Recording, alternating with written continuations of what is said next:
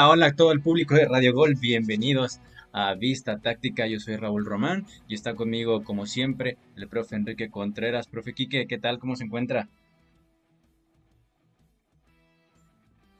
Con el gusto de saludarte, como siempre, a las 4 de la tarde, hora centro de, México, 2 de la tarde Pacífico, y con la idea, pues, de, hablar de fútbol, como lo hemos estado haciendo toda la semana, en favor de toda la gente que está conectada aquí en Radio Gol, eh, en esta emisora a través de, la app que pueden descargar ahí en sus dispositivos. Y bueno, pues contento, ¿no? Contento de que mañana tenemos eh, acción con la selección mexicana. Mañana tenemos justamente acción con la selección mexicana. Se enfrentará al conjunto de Canadá en uno de los, en el primero de los tres partidos que enfrentará la selección en esta fecha FIFA. Ya lo decíamos, primero se enfrentará a, Canadá el día de mañana jueves de ahí el fin de semana, el día domingo, será contra Honduras y finalizará el próximo miércoles contra El Salvador. Hablando de, la selección, pues vamos a ir repasando uno a uno las, la convocatoria. Vamos también a ver cómo fue la última convocatoria, cuáles son las novedades. Me parece que hay unas muy puntuales y muy gratas en el ataque del cuadro mexicano. Así que, ¿qué le parece, profe? No, adelante, adelante Raúl, eh, lo, dices muy bien. La verdad es que hay, hay mucho que, comentar, ¿no? La verdad es que lo que más llama la atención ni siquiera son los partidos.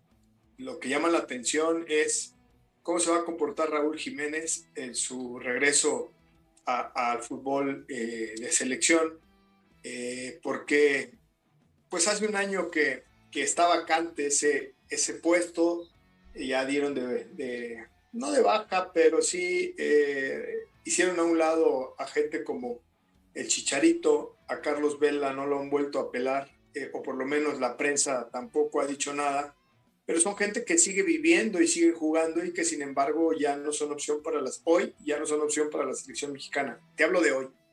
Quién sabe si unos meses antes de empezar el mundial y si andan muy bien, capaz de que a ellos se les antoja y también al, técnico, pero si apelamos a la, a la, a la congruencia y si apelamos a lo que ha venido haciendo en el proceso en estos dos años, es que jugador que se baja del barco, ya sea por actitudes negativas o por alguna situación eh, de, conveniencia, el Sencillamente eh, lo, hace a un lado. Esto al, al técnico mexicano normalmente le cuesta mucho trabajo eh, hacer a un lado a los que se portan mal. Pero la gente que viene de fuera le vale un sorbete, sea quien sea, y los, los, los han sacado de la selección y esto ah, tenemos ahí eh, decenas de casos, ¿no? Entonces, yo creo que lo más, lo más, atractivo, Raúl, es que tu tocayo Raúl Jiménez eh, vuelva, a la, vuelva a la cancha con la selección mexicana. Me parece a mí que eso es lo más atractivo sobre todo por el nivel que está demostrando en la Premier League.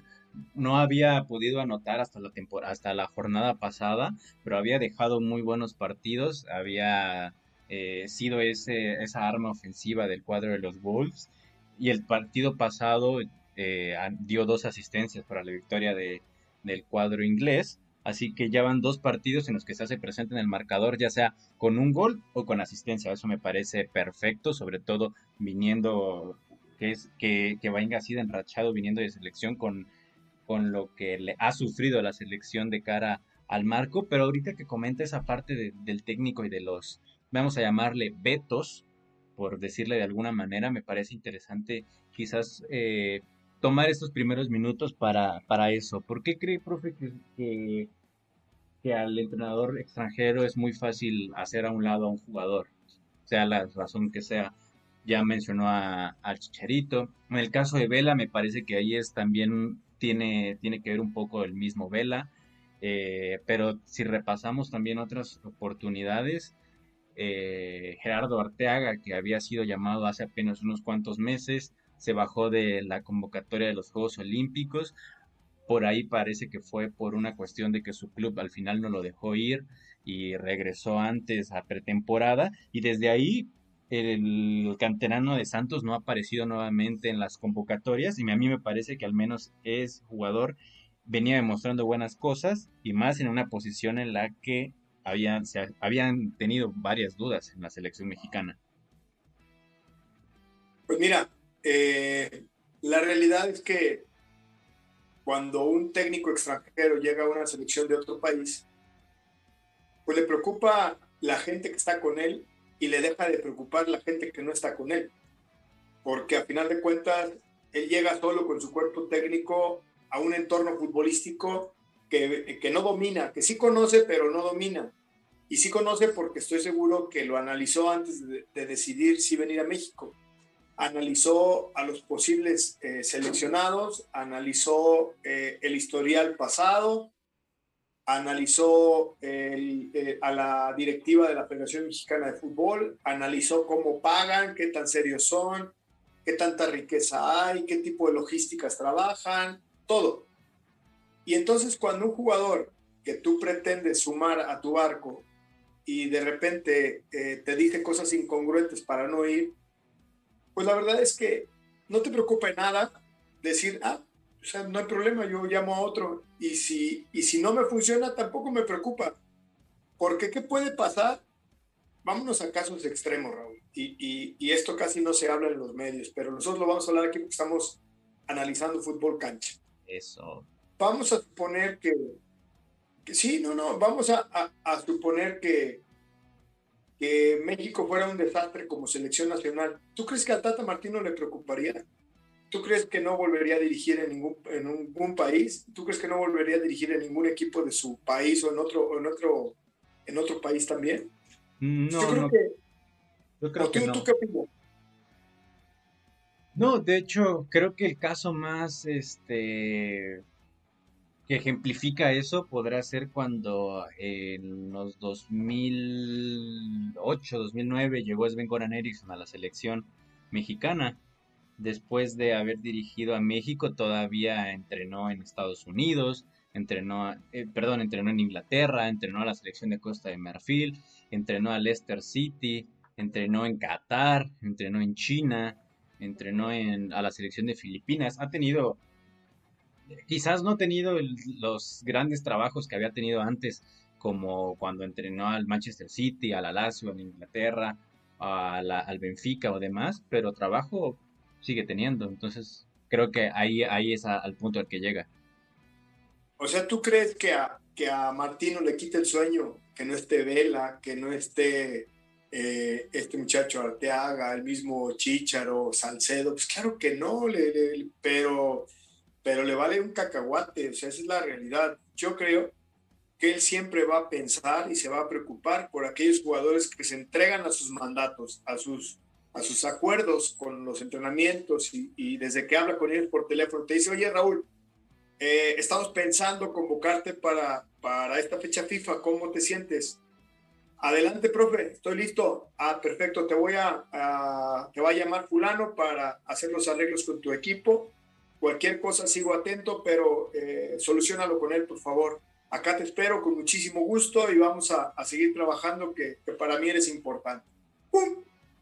no creo que hable más, no creo que hable más. Y cuando de repente hablas con el chicharo y te dice, no, es que fíjate que, que hay unos detalles que no, no estoy muy de a gusto con, este, con la selección porque quedan de pagarnos unos premios y luego, fíjate que acá, este, pues tengo que llevar a mi esposa y además eh, tengo que invitar a mis abuelos y tengo que mi papá y este, ¿sabes qué? Mira, vamos a hacer una cosa, eh, le voy a pedir a, a fulano del cuerpo técnico que te llame.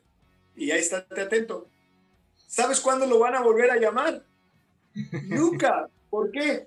Porque al Tata Martino lo que menos le preocupa es esas comodidades que como, que como jugador pides antes de que te vayan a contratar en un equipo. Acá te voy a decir cómo piensa Martino.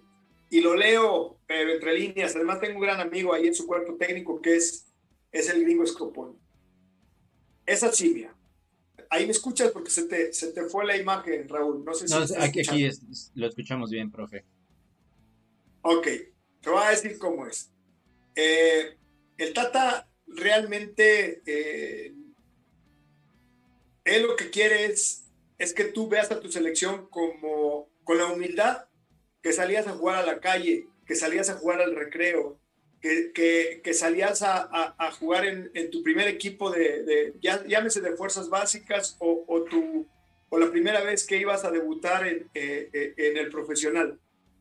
Así, de esa, con esa mística de jugador, así te quiere Martino, te quiere con pasión, te quiere comprometido, te quiere dedicado a lo que te gusta. Pero cuando la selección para ti es el trampolín para ir a hacer desmadre a los partidos amistosos, para el hotel, para reunirte con los cuates que de repente no ves, pero que uno está en Monterrey, el otro está en América, el otro está en Chivas, y, es puro desmadre, él te detecta y te, te, saca de la selección porque él no permite que juegues con su prestigio, no te lo va a permitir, aunque el país se enoje, serás muy estrella y lo que tú digas, pero aquí, ahorita es mi entorno, yo te apoyo si me apoyas, no me apoyas, que te vaya bien y no nos peleamos. Es así, así es Martino. Ahora, tomando en cuenta que ya sabemos cómo se, cómo, no, que arme las listas así, pero cómo toma en cuenta quiénes y quiénes no. Bueno, escuchándolo así, a mí me parece benéfico a pesar de que muchos critiquen ciertos, a ciertas personas que están o no están llamadas. No sé cómo lo toma usted. Para mí, pues, al menos creo yo, manda un mensaje de decir al todo o nada. Aquí es la selección al 100 o no es, o, no es nada, no vienes a jugar, vienes a representar al equipo, a la nación, entre comillas, y, se necesita esa, este, esa valentía, esa, esa eh, seguridad de, querer hacerlo. Sí, eh, mira, antes que nada quiero ahí de comentarte que yo, yo creo, detecto yo nada más a un solo consentido, a uno solo, a uno solo. Y, tú ¿Uno que juega en Estados Unidos? no, no, no, Andrés Guardado. Ah, ok. Es el único consentido, así por qué. Porque Andrés tiene la posibilidad de, con el Tata, ir al quinto mundial, pero también tiene la posibilidad de ayudarle a Tata a liderar un grupo desde adentro. Eh, también porque Andrés es un tipo muy inteligente y seguro tiene las mismas necesidades que los demás que no están, pero él se ha acercado a platicar de frente con, con, con Martino. Y, y, te digo que en general me parece que por eso juegan gente como Edson Álvarez, que son completamente entregados a los mandatos y a las disposiciones tácticas del técnico. Edson Álvarez es un tipo regular, bueno a regular, pero no bueno a excelente por sus condiciones. Es un tipo batallador y lo que tú quieras, pero tácticamente te da muy poco. Te da muy poco, aunque para algunos valoren mucho el que corre y corre y corre y corre, pero, pero no necesariamente toma las mejores decisiones. Sin embargo, a Martín no le gusta mucho porque es de los jugadores que siempre está dispuesto. Araujo es otro de los jugadores que siempre está dispuesto. Eh, el mismo tú lo ves ahí en Gallardo, es otro de los jugadores que está siempre muy dispuesto. Entonces, Martino valora, valora esa parte de, de, los jugadores que, que, no tienen altibajos mentales, que normalmente siempre están en un término eh, medio. Ahí tienes a Chaca Rodríguez, que es un tipo frío, gris, pero que técnicamente y tácticamente resuelve lo, lo que el profe quiere. Entonces, eh, realmente eh, el, Tata Martino pues valora mucho esta parte de, de, la disciplina táctica, de la disciplina dentro y fuera de la selección, de que sean tipos con perfil bajo, pero con mucha pasión cuando se pone la verde. Y, no se va a salir de esa. Le ha dado resultado desde que empezó a ser técnico hasta ahora que es un técnico maduro, mi Sí, me parece que sí, al menos sé que a muchas personas quizás no les gusta esa, ese aspecto de, que, pues bueno, no tenemos una baraja muy amplia de dónde escoger, pero a mí me parece que si el jugador no está comprometido, si a veces quiere y a veces no quiere, pues me parece muy válida esa forma de, de, de congeniar el plantel, sobre todo también porque es este, es una forma de, como ya decía antes, mandar un mensaje de aquí somos todos o somos nada y de que eh, al final pasa que cuando aún a cierta persona sí les das eh, más libertades que a otras, pues el vestuario empieza a haber eh, divisiones y demás. Es que fíjate que comentas esto y lo, lo dices muy bien. No a todos les gusta porque, porque me parece que hay muchos jugadores muy buenos, pero que mentalmente son muy malos. A ver si me doy a explicar. ¿A ti de qué te sirve tener un tipo que... Ahí tienes a Chicote Calderón, por ejemplo. Técnica, física y técnicamente el tipo es, pues, tiene talento en esos dos pilares, en la parte física y en la parte técnica. Pero en la parte táctica es un desorden. Corre para donde sea, es como una cabrita en un corral, para donde sea corre. Juega de centro delantero, juega de volante por izquierda, luego aparece por derecha y cuando le dices que se tiene que estar quieto de, de carrilero, no, porque, porque pues no les gusta esta parte del orden y tú sabes que en el fútbol se juega en equipo cumpliendo roles. Pero después viene la parte mental, eh, que es donde yo hablo que hay jugadores con mucha pobreza mental, donde primero hay que saberse comportar, no nada más dentro de la cancha, sino afuera de la cancha. Es decir, tener disciplina para cumplir horarios de comida, de descanso, de cumplir con dietas, cumplir con entrenamientos desde el minuto uno al último minuto con cierta intensidad y cierto volumen, pero también eh, esta parte de eh, encargarte y responsabilizarte del rol que, que, te han dado dentro del equipo y que las decisiones que tomas dentro de la cancha sean las mejores. Entonces resulta que tenemos ahí jugadores que en esta parte mental, cuando se les ha perdonado esta parte mental, y acá tuvimos, por ejemplo, por ejemplo, ahorita se me vino uno a la mente que no está ni en selección, pero por ejemplo, la Chofis López, ¿no? Que mentalmente son muy pobres, muy pobres. Entonces, de pronto cuando aprenden la lección de que se les acaban las cosas, la fama, como sucedió al sacarlo del Guadalajara, ahora sí resulta que allá en Estados Unidos sí le echan ganas y, se portan bien y, y, etcétera, ¿no? Estos casos son el mismo Vela, o sea, ¿cómo puedes tú confiar en un jugador que juega cuando quiere, que se compromete cuando quiere, ¿Cómo puedes confiar en un Hernández que todo el tiempo dentro del vestidor está queriéndose ser el divo en todo momento, incluso eh, denostando a dos o tres, porque él siempre los cuatro vientos es que yo, y es que yo, y es que yo. Entonces, todo eso desgasta a los grupos, eh, Raúl. Y entonces nunca será más importante un jugador que un grupo. Y sin embargo, me parece que en México, antes del Tata y muchos otros, han privilegiado el talento con los pies y, la parte física para poder poner a jugadores en el once inicial y en los, en los equipos que van a los mundiales. Y por eso nos quedamos fuera, porque son gente que tiene, no tiene esa capacidad competitiva, porque, porque eso requiere mucha disciplina y mucha fortaleza mental, y no todo el mundo la tiene. Y, y creo que el Tata, algo de lo que privilegia más allá de lo físico y lo técnico es si eres un jugador mentalmente competitivo. Si eres mentalmente competitivo, las otras cosas él te puede perdonar, te puede perdonar que no seas tan técnico, te puede perdonar que, que a lo mejor tácticamente no conozcas una posición y él te, él te da referencias, pero lo que no te perdona es si mentalmente eres pobre, eso no te lo perdona. Y, y me parece a mí que es un quizás un paso complicado tanto de dar para los futbolistas como para el aficionado, pero que es necesario al final, lo que, donde no ha trascendido la selección mexicana, me parece que ha sido en ese, en ese aspecto. Se ha quedado corto en diversas facetas de los mundiales y no por cuestiones de calidad o técnicas tácticas, sino más que nada mentales. Me parece que este es quizás un primer paso algo polémico y que a muchos no les está gustando, pero que se tiene que dar para cambiar ese chip.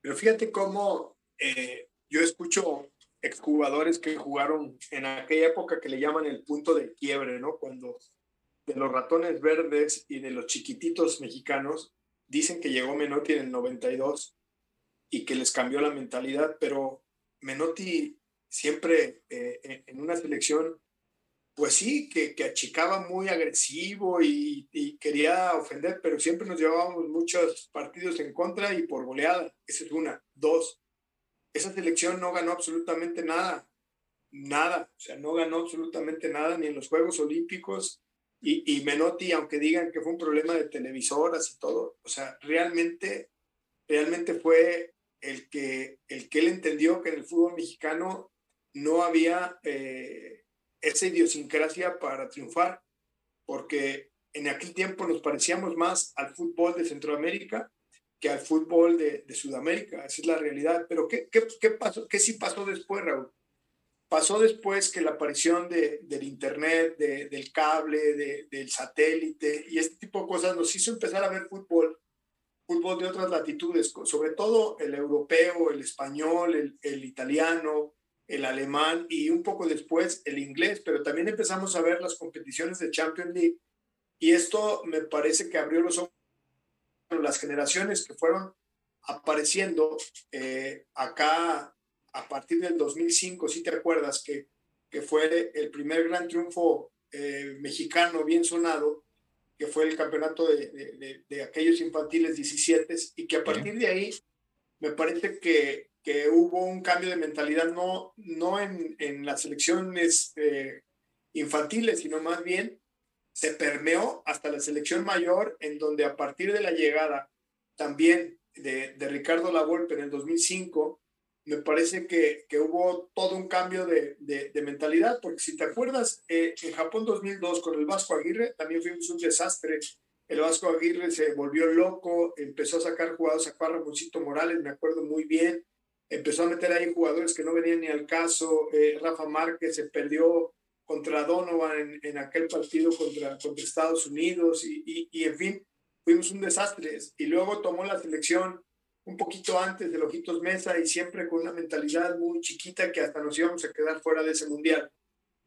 A partir de Alemania 2006, que fue también después del 2005 de ese campeonato de los chavos, eh, me parece que México se empezó a dar cuenta que a través de una metodología podía eh, mejorar su selección mayor y esa metodología la empezaron gente desde, desde que estaban en Guadalajara, Hans Westerhoff, el Güero Real, el mismo Juan Carlos Ortega, Chepo La Torre, y la llevaron a selecciones primero menores y después se fue cosechando con la, con la evolución de muchos jugadores. También aparecieron los torneos sub-20, este, mi estimado Raúl, porque antes existía la reserva. Entonces, cómo México, a través de la creación de una estructura deportiva, eso fue el crear la sub-20, la sub-17 de todos los clubes del fútbol mexicano, empezó a encontrar de manera más sencilla, porque antes no era sencillo, era muy complicado, a encontrar seleccionados porque los veía jugar cada fin de semana en los clubes, en la 17 y en la 20.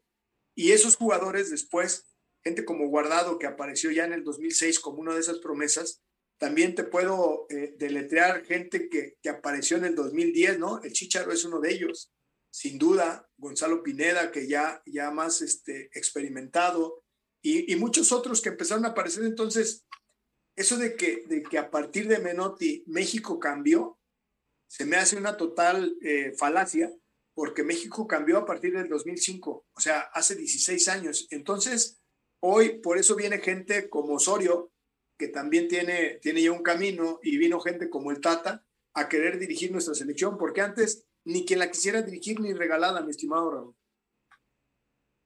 De acuerdo, de acuerdo, profe. Pero ahora ya que platicamos de todos estos aspectos que toman en cuenta los entrenadores, en específico el Tata Martino, para la convocatoria de la selección, ¿qué le parece que vayamos viendo posición por posición y hombre por hombre los seleccionados para estos tres juegos de la, de la fecha FIFA?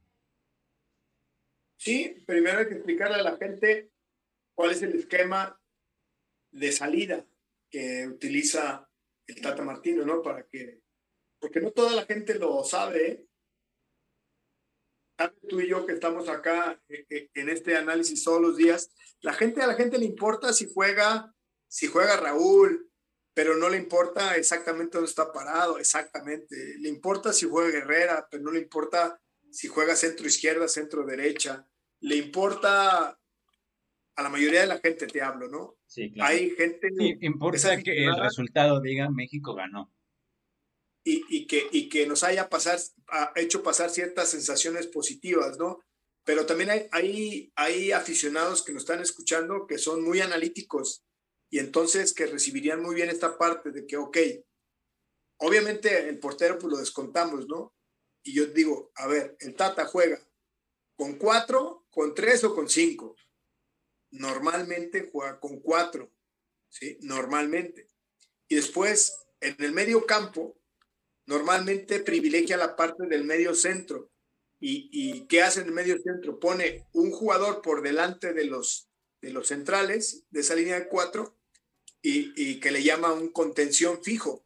Y después de adelantito, por derecha y por izquierda, pero en el centro del campo, pone a dos jugadores que por ahí en el argot le llaman interiores, que realmente son medios de contención mixtos o medios de ataque dependiendo de las características de los jugadores. Luego pone a tres jugadores eh, en la delantera, pero este técnico en particular no los pone del todo abiertos, este Raúl, sino que los pone en carriles centrales, es decir, en el centro pone un delantero eh, fijo ahí eh, más adelantado y después en el centro derecha pone a otro delantero y en el centro izquierda pone otro delantero, ya a la altura de la tercera línea. Y entonces esto es a lo que se le llama el 4-3-3. Así es como es el esquema madre de, del equipo de Martino. No vamos a hablar de que ese es el sistema, no es cierto, eso no es el sistema porque no nos indica, no nos indica absolutamente nada de cómo de cómo trabaja en defensa y en ataque. Nada más nos dice cómo distribuye a los jugadores. Y entonces, por eso, a él le interesa muchísimo, Raúl, que, y, digo, explico esto para, para que también la gente nos ayude a encontrar los jugadores que mejor se adaptan a esto que estamos hablando. Por ejemplo, ¿por qué le gusta que los delanteros jueguen cerrados? ¿Por qué le gusta? Ah, porque le gusta que se agreguen los laterales. Y entonces, para que se agreguen los laterales y los laterales parezcan extremos, necesita que los delanteros, esos que aparentemente juegan como extremos, interioricen, pero que ahora parezcan punzantes en el gol, o sea, muy eh, como medios delanteros, medios delanteros centros, pero también constructores del gol, que sepan paredear, que sepan enfrentar, que sepan disparar. Y entonces esto es lo que Martino necesita en su, en su esquema, eh, en su sistema de juego. Eh, en la contención necesita que el contención fijo, ese que les hablamos que se juega por, por delante de los centrales, se sepa meter como central. Es decir, ahí casi nunca jugaría un jugador como el gallito eh, Vázquez. Casi nunca. ¿Por qué? Porque cuando se tenga que meter como un central, ya no va a tener la estatura ni las condiciones de un central. Por eso es que juega Edson Álvarez, porque es capaz de venir a hacer funciones de central. Por eso es que, es que convoca a Romo, porque es un jugador que es capaz de jugarle esa posición de condición fijo, pero también la posición de central, pero también la posición de mixto. Entonces, eh, con esto que estamos aquí eh, complementando, nos faltan los mixtos, estos jugadores que juegan por delante del contención. Bueno, deben ser jugadores muy dinámicos, que ataquen, pero que cuando ataquen sepan habilitar al gol, ya sea por dentro por fuera, que disparen de media distancia, que sepan pisar el área para hacer una opción más, pero que también tengan la capacidad para venir, venir a hacer el 4 y 3 en defensa. Entonces, dicho esto, dicho esto de manera general y que y espero haberles explicado bien a la gente que, que nos está escuchando, ahora sí, de toda esta banda de muchachos que están en una lista, ¿quién carambas cumple con el perfil para jugar en esas posiciones? Primero, por el esquema y segundo, por el funcionamiento que requiere el Tata Martino en su equipo. Bien, pues vamos a, comenzar repasando los nombres. Bueno, en portería ya había dicho vamos a saltarnos un poco esa parte, pero repasamos los nombres. Son cuatro, Guillermo Ochoa, Rodolfo Cota, Jonathan Orozco y Alfredo Talavera. Por ahí yo tengo una pequeña duda, pero bueno, la vamos a... No, sí, claro, el titular es Ochoa, por ahí yo tengo, me parece cierta duda en, un llamado por ahí, me parece que se pudiera empezar a, tener otros porteros eh, más jóvenes, y, o no tanto, sino más jóvenes, creo que al menos Jonathan Orozco es el portero más goleado de todo el torneo. Eh, en la parte, me parece que podríamos quitar a Jonathan Orozco, que es el portero más goleado de todo el torneo, que no va a jugar, o sea, de hecho, ninguno de los otros tres va a jugar. Va a jugar Ochoa, salvo que haya alguna expulsión alguna lesión. Y llevar a algún portero que haya tenido buen rendimiento, como, eh, bueno, no es, Acevedo ya está lesionado y me parece que, digo, no, no va a ser titular ni nada, pero no vería mal que empezara a tener ese tipo de experiencias en selección nacional. ¿Y por qué no, por qué no, este, ¿cómo se llama? Camilo Vargas no se puede nacionalizar, ¿verdad? pues no, nada más por esa razón, ¿no? De ahí sí, encantado. Andrada, Andrada, Andrada tampoco, ¿verdad? No, tendría, le falta, Andrada me parece, no, me parece que también ya ha sido seleccionado y, todavía tendría que pasar los cinco años. yo te voy a decir por qué, por qué está eh, Jonathan Orozco en la selección. Porque también los técnicos, cuando nos toca ser seleccionadores de, de una categoría, necesitamos cumplir con cuestiones políticas. La selección de quién es, este, eh, en el buen en el estricto punto. Es de todos los clubes del fútbol mexicano. Y el hecho de tener un jugador como Jonathan, que es de Tijuana, al menos haces que toda esa gente que, es de, del, del norte eh, poniente del país, pero también cerca de California, se interesen un poco por la selección porque tienen a un jugador cercano y que a veces lo pueden ir a ver allá a la cancha de Cholos. No tengas duda, el hecho de tener a Charlie, a Funes Mori, es porque la gente de, de, Monterrey, sobre todo de esa afición, es importante para la mercadotecnia que estén dentro. Eh, el Chaca Rodríguez, eh, al menos mantenerlo ahí eh, es importante, a la gente de Cruz Azul es importante, a la gente de América es importante. por ahí tal vez hay, hay aficiones que no pesan tanto, de Toluca ahorita no me acuerdo ningún nombre, pero por ejemplo no dudes que en lo futuro Jared Ortega empiece a aparecer en selección y así. Los técnicos siempre cumplen con cuestiones políticas, este Raúl, y a veces uno no entendería necesariamente por qué tales o cuales jugadores están, pero la parte política, para que no haya ruido en tu contra, necesitas cubrirla, mi estimado Raúl. Eh, la entiendo, la entiendo. Nada más, al menos yo diría por ahí que por esa cuestión en el que el portero más goleado y es un portero, digo, me parece que fuera de la cuestión política no afecta en que ninguno de los otros tres porteros baje de la selección, porque al final pues tampoco, tampoco van a jugar. Pasamos a la defensa, vamos con defensas centrales.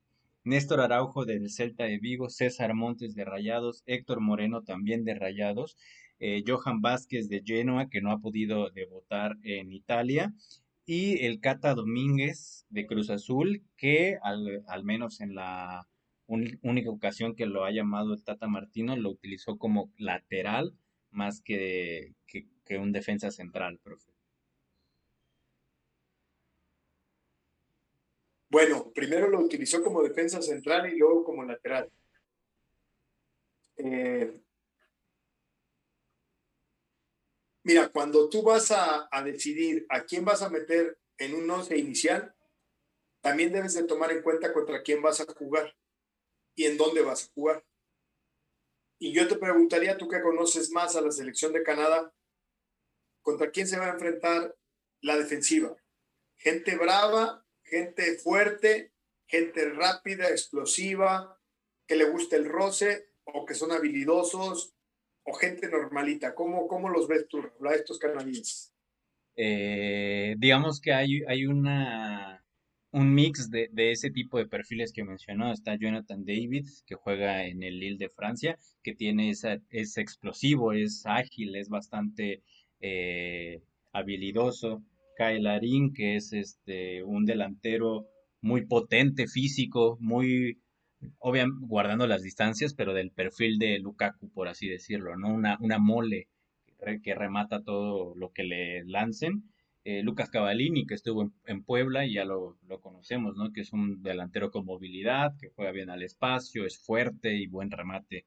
Eh, también por las laterales, o al menos juega de lateral, pero en la selección de Canadá no tanto. Alfonso Davis va a estar por los extremos y ya sabemos que el canadiense del Bayern Múnich es una bala eh, y penetra las defensas con, desde su velocidad, desde el regate y también tiene un muy buen disparo. Digamos, eso, esos van a ser, digamos, los jugadores más eh, importantes en el ataque del cuadro de Canadá.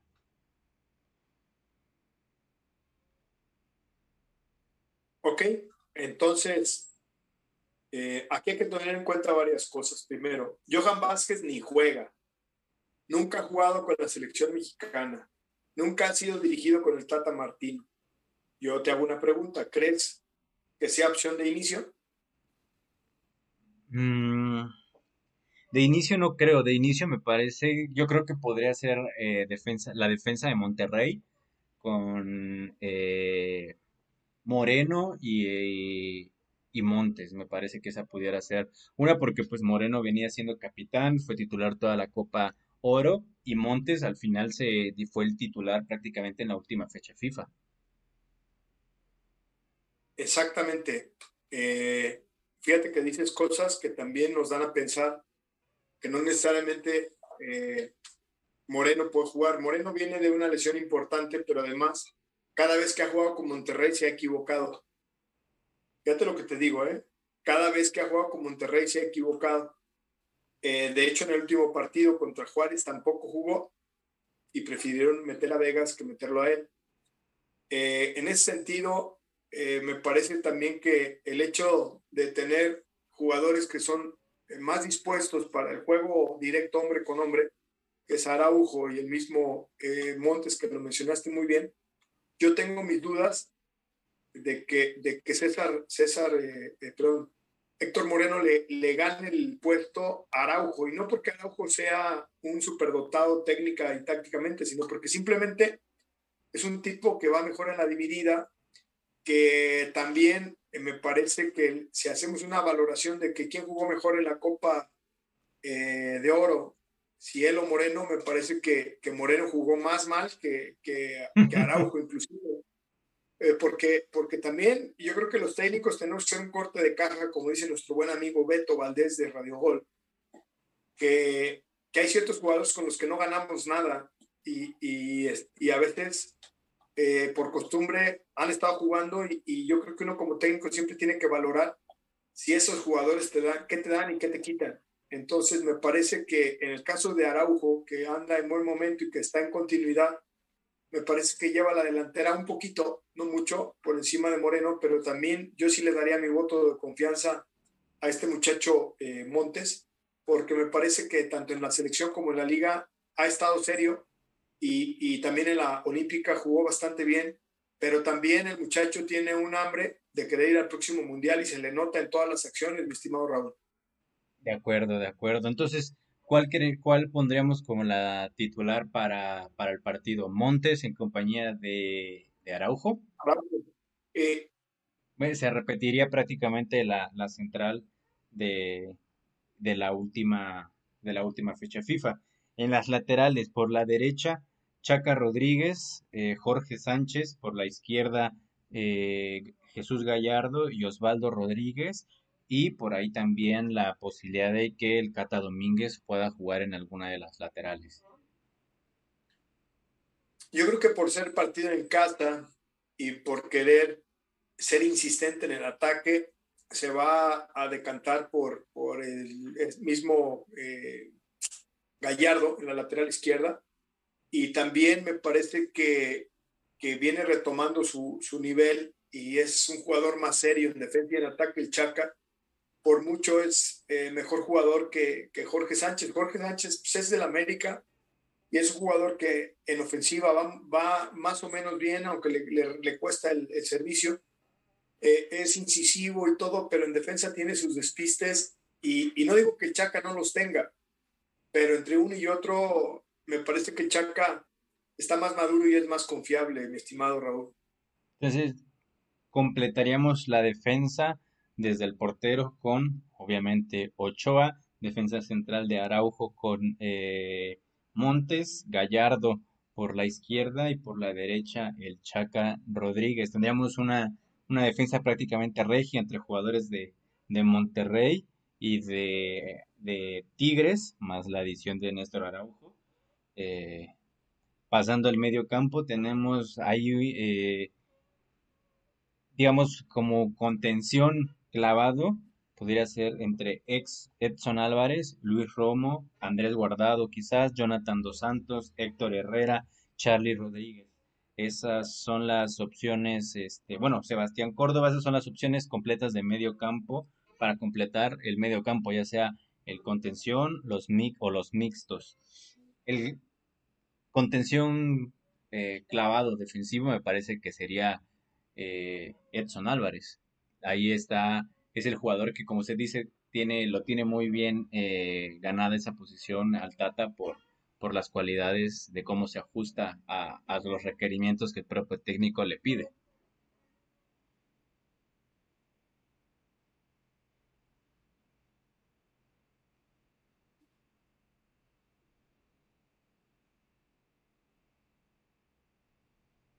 Ahí como que se cortó un poquito, Raúl.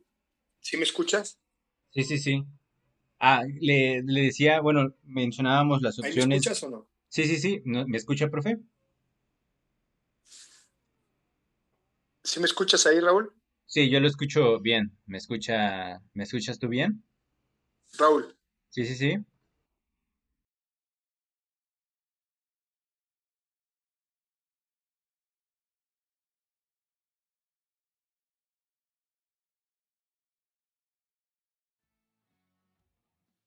Yo creo, yo creo que Edson Álvarez tiene ganada la partida ahí en la contención. Me parece que dependiendo de su rendimiento le dará opción a Romo o no, pero, pero primero va a ir con, con Edson Álvarez, sin duda. Y los dos volantes, por así decirlo, me parece que también el otro sería Héctor Herrera, con, eh, bueno, me parece Héctor Herrera por un lado, yo tendría una duda del otro lado entre Guardado y a mí me gustaría ver ahí a Romo. No sé usted cuál, cuál cree que puede ser las otras dos opciones en medio campo. Mira, eh, en el caso de, del Tata, en esa parte de medios, medios mixtos, me parece que privilegia la parte del buen manejo de pelota, este, Raúl. Obviamente que también tengan la dualidad de, de defensa. Para el Tata Martino, Romo no es ese medio de, medio de ataque, sin embargo, cuando defensivamente y cuando combativamente lo requiera, estoy seguro que lo va a meter ahí. Pero en su primera opción de juego, que es la de creación, me parece que él por delante de Romo tiene a un eh, Charlie Rodríguez primero, tiene a, un jugador, eh, no en este momento, no en este momento, pero sí tiene un jugador como Córdoba. Y digo no en este momento porque Córdoba ha sido un jugador muy gris desde que regresó de los Juegos Olímpicos. Esa es la realidad. El, jugador está como diva, esa es la realidad, caminando en la cancha, eh, tirando la pelota de pase así, con un desdén, no con esa pasión que, antes lo hacía. Y me parece que, que, yo creo que entre Herrera y el Charlie Rodríguez, en mi opinión, llevar ese, ese, esos medios mixtos por delante del contención, atrás del delantero centro, mi estimado Raúl. Entonces conformaremos el medio campo con Edson, Herrera y Charlie Rodríguez. Me parece. Por ataque tendremos opciones a delantero centro, eh, Raúl Jiménez, Funes Mori. Eh, son las dos opciones como tal, como nueve. Pudiera llegar a jugar, ah, perdón, también está Henry Martín. Y por ahí pudiera llegar a jugar Alexis Vega, que tiene esta dualidad de ser tanto jugador por bandas como por delantero centro. ¿Cree, profe, usted? Me imagino que todos queremos ver el regreso de Raúl Jiménez, pero también cree usted que pueda existir la posibilidad de que llegue a haber un momento en el que estén juntos Jiménez y Funes Mori? Eh, en este momento no creo. Para este partido en específico no. Eh, me parece que Jiménez puede ser un buen media punta, pero eso obligaría a que tuviera que sacar a uno de los mixtos. Y en este partido no creo, porque no creo que se arriesgue en Martino a por Funes Mori cambiar su esquema táctico y que eso le obligara a otro tipo de cosas que no está acostumbrado a hacer. Me parece que, que Alexis Vega va a jugar. Eh, lo he visto muy bien, Alexis, quién sabe si físicamente esté muy bien. Creo que esa valoración que hagan en estos días de él ahí en la selección va a ser su sí o si no para, para, para estar de titular. Pero está entre el Chucky por fuera y Vega, esos dos jugadores que jueguen por fuera y, eh, Raúl Jiménez. Y si Vega no está al 100, eh, me parece que otra vez, otra vez, y no me gusta mucho el Tecatito Corona porque me parece que es, un jugador de cuentagotas, ¿no? La realidad es que nunca sabes lo que va a pasar con él. En la Copa de Oro fue un desastre y en, en, la, en el regreso con su equipo ha sido un desastre y ahora que está en selección, pues parece ser que nos viene a hacer siempre un favor porque juega a medios chiles, entonces ese jugador me parece que, hay que tenerlo ahí eh, eh, con focos rojos porque es un jugador que de los que yo le llamo tribunero, pero poco trasciende eh, en el ataque ofensivo del equipo mexicano. Entonces, para usted el tridente sería Raúl, Chucky y Vega. Sí, pero, pero no sé qué tanto Vega pueda jugar eh, por, por derecha para golpear con izquierda. Ese es el detalle, que el, teca, el Tecatito Corona es más hábil en ese sentido, pero el Chucky, el Chucky es mejor por izquierda a perfil cambiado que por derecha. Que me parece que el Chucky al menos tiene esa ventaja, que él puede jugar tanto por izquierda como por derecha, porque le pega muy bien con ambas piernas, y de hecho en Italia suele jugar más por derecha que por izquierda, porque en izquierda en el Napoli está el italiano Lorenzo Insigne, que es el capitán y nadie lo va a mover de ahí, entonces él se tiene que adaptar a la derecha y en los últimos partidos al Chucky le ha ido bastante bien, ha, anotado goles y dado asistencias por la, por la banda de la derecha, entonces me parece bastante lógico lo que menciona usted, con quizás cambiando de bandas y dándole a, a Vega esa banda donde es mejor y al Chucky la banda de la derecha donde no es que sea, pues, donde también rinde al igual que rinde por la banda de la, de la izquierda. Te la compro, te la compro. pues ahí está. No, no, ¿Sí? Te la compro. Sí, sí, sí. Yo creo que nadie extrañaría al Tecatito si juega Vega. Vega me parece que es de lo menos malo que tiene eh, el Guadalajara, es de lo, no se digo de lo sobresaliente porque porque la verdad es que tampoco Vega jugando eh, a chispazos no podemos llamarlo como, un jugador sobresaliente, no lo podemos llamar así, pero me parece que jugador, tomando en cuenta que hizo unos grandes Juegos Olímpicos, tomando en cuenta que en el regreso, cada vez que jugó con Guadalajara, eh, eh, lo hizo muy bien, cuando jugó con la selección ya metió un gol, con, o sea, siempre ha respondido, entonces en ese sentido me parece que le lleva la delantera en este momento al Tecate y tú sabes que para, para el Tata Martino, eh, una de sus cosas que tiene dentro de su filosofía es meter a los jugadores que están en el mejor momento. De acuerdo, de acuerdo. Yo, yo sí le tengo un poco más al Tecatito, de fe al Tecatito. Sí creo que es a cuentagotas, pero siento que su calidad o te saca esas cuentagotas que te da puede llegar a ser diferencial. Al menos en los últimos partidos jugadas, creó jugadas de peligro que quizás sí fueron dos o tres en todo el partido y ahí no volvió a estar, pero fueron jugadas de que con cierta por, o dosis más de fortuna o de un mejor golpeo hubieran acabado en gol. Pero pues al final es eso, no es una moneda al aire en el que tienes que tener la suerte de que esas tres tengan que acabar en gol, porque si no, pues termina en absolutamente nada. Entonces repasamos cómo quedó nuestra nuestra alineación para el día de mañana de, las, de México contra Canadá. Ochoa en la portería con la central de Néstor Araujo y el Cachorro Montes, la lateral por el Chaca Rodríguez en derecha y en izquierda con Gallardo, medio campo con Edson Álvarez, Héctor Moreno y Charlie Rodríguez y el ataque con Raúl Jiménez, Irving el Chucky Lozano y Alexis Vega. Eh, de hecho, me gusta bastante, me gusta bastante la selección, me gustaría verla de esa manera, sobre todo porque creo que combina muy bien dos generaciones de fútbol de experiencia y juventud, jugadores como Herrera, jugadores como Choa, jugadores con otros jugadores que están en un gran momento, en su, digo, diría yo, en su pico de, rendimiento en la carrera, como Chucky, como Edson, como Raúl, y otros jugadores que van a ir subiendo como, como, como Vega y como Montes. Me, me, gusta ese mix de varias etapas del fútbol que creo que juntas pueden, pueden dar un buen espectáculo y un buen resultado.